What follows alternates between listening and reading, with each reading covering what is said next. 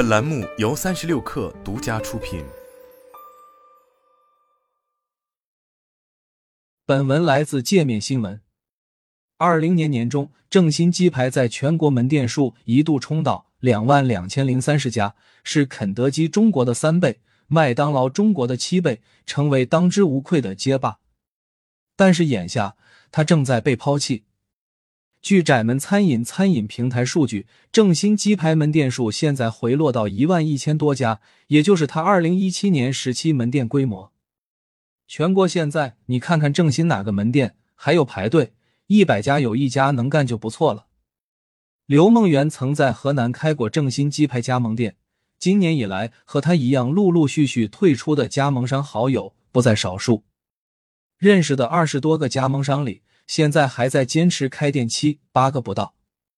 他说，在湖北恩施经营正新鸡排加盟店的李科也告诉界面新闻，他所在地方原有七八家正新鸡排，现已也进入关店潮，今年已关店两家。他自己的店今年以来生意较去年同期也严重下滑，如此下去不排除关店可能。不止正新鸡排，第一家鸡排也遇冷。他的门店从二零二一年时的一千家降至三百多家，而另一个在疫情时走俏的阿香米线姐妹品牌吉利鸡排，来到目前只剩七家。急速扩张之后又断崖式收缩，正新鸡排的倒退之路是否在中国餐饮加盟潮中能够避免？能够即买即走的鸡排在疫情时期受欢迎，但是现在优势或已不在。这是正新鸡排们如今成批消失直接的原因。二零二零年疫情时候生意很好，每天有七千元至八千元的营业额。刘梦圆当时每天光是切鸡排都磨得手上全是水泡，现在生意一落千丈。但这种情况具有偶然性，因为他的门店位于学校，疫情期间的封闭管理让他客流暴涨，而即便是沿街的店铺也不太理想。刘梦圆的朋友，当地购物中心商业街也开了一家正新鸡排，最近挣的钱只够交房租。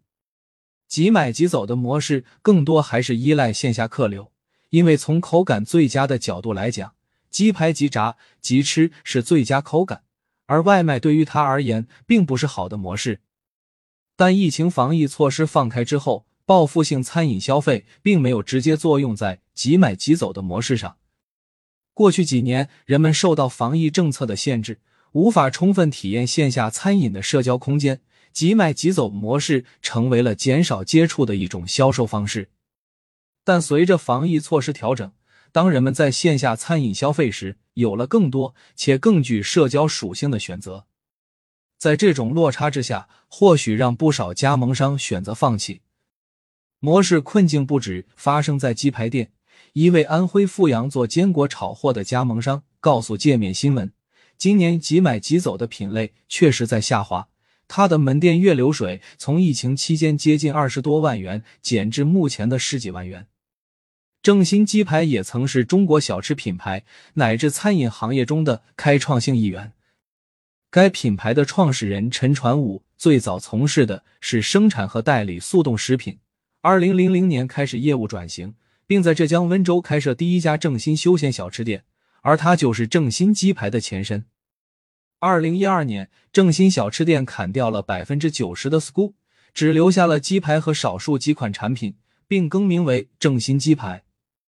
由于聚焦于鸡排，产品定价在五元至十二元之间，加上半成品食材成本低、店面不大、租金少等，正新鸡排凭借这些优势走红。二零一三年。正新鸡排加快招商加盟的速度，相比其他餐饮形态中，加盟鸡排店不算难。鸡排店的启动资金一般只要十至十二万元，如果是在三四线城市或者是单价低、目标消费者为学生的地区，开店费用更低。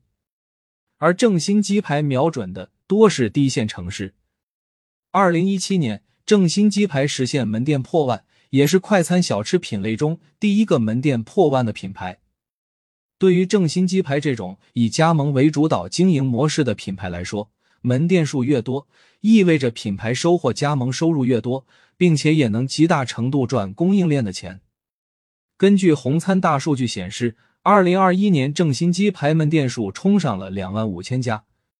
如此高歌猛进中的他，很难不遭遇门店过密的隐忧。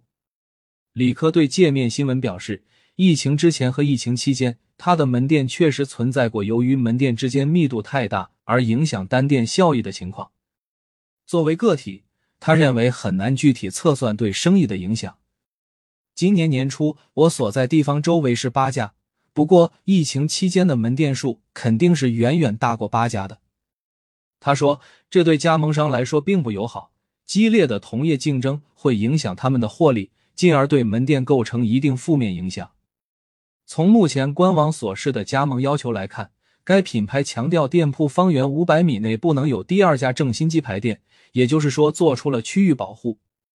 但是在执行层面，很多加盟商并没有按照这个标准来进行。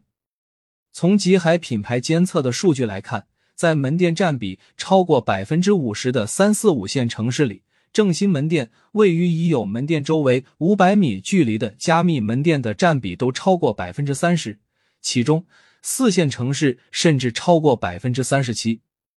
在深圳，界面新闻留意到，在华强北附近也依然存在正新鸡排相距一百米紧挨着开店的现状。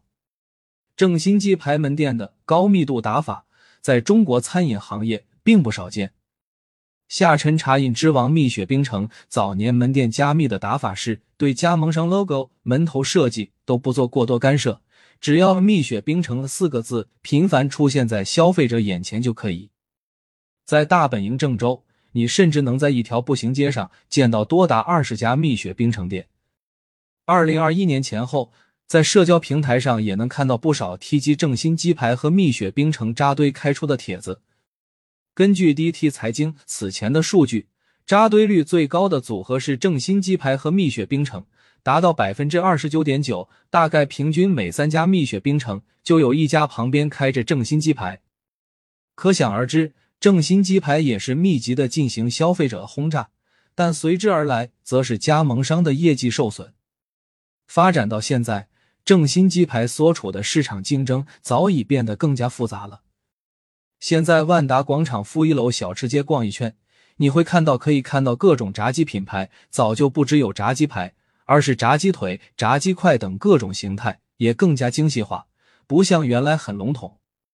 李克说：“抓住鸡的一个细分部位，将它从产品做成品牌。如今炸鸡的细分品牌已有太多后浪袭来，这也意味着。”正新鸡排遭遇到了前所未有的无数竞争对手。事实上，这种细分化体现在如今中国餐饮行业的方方面面，而且越演越烈的态势。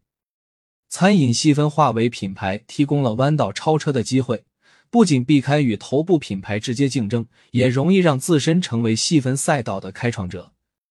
无论是小炒黄牛肉，还是酸菜鱼品牌的走红，也都是凭借把握细分需求起家。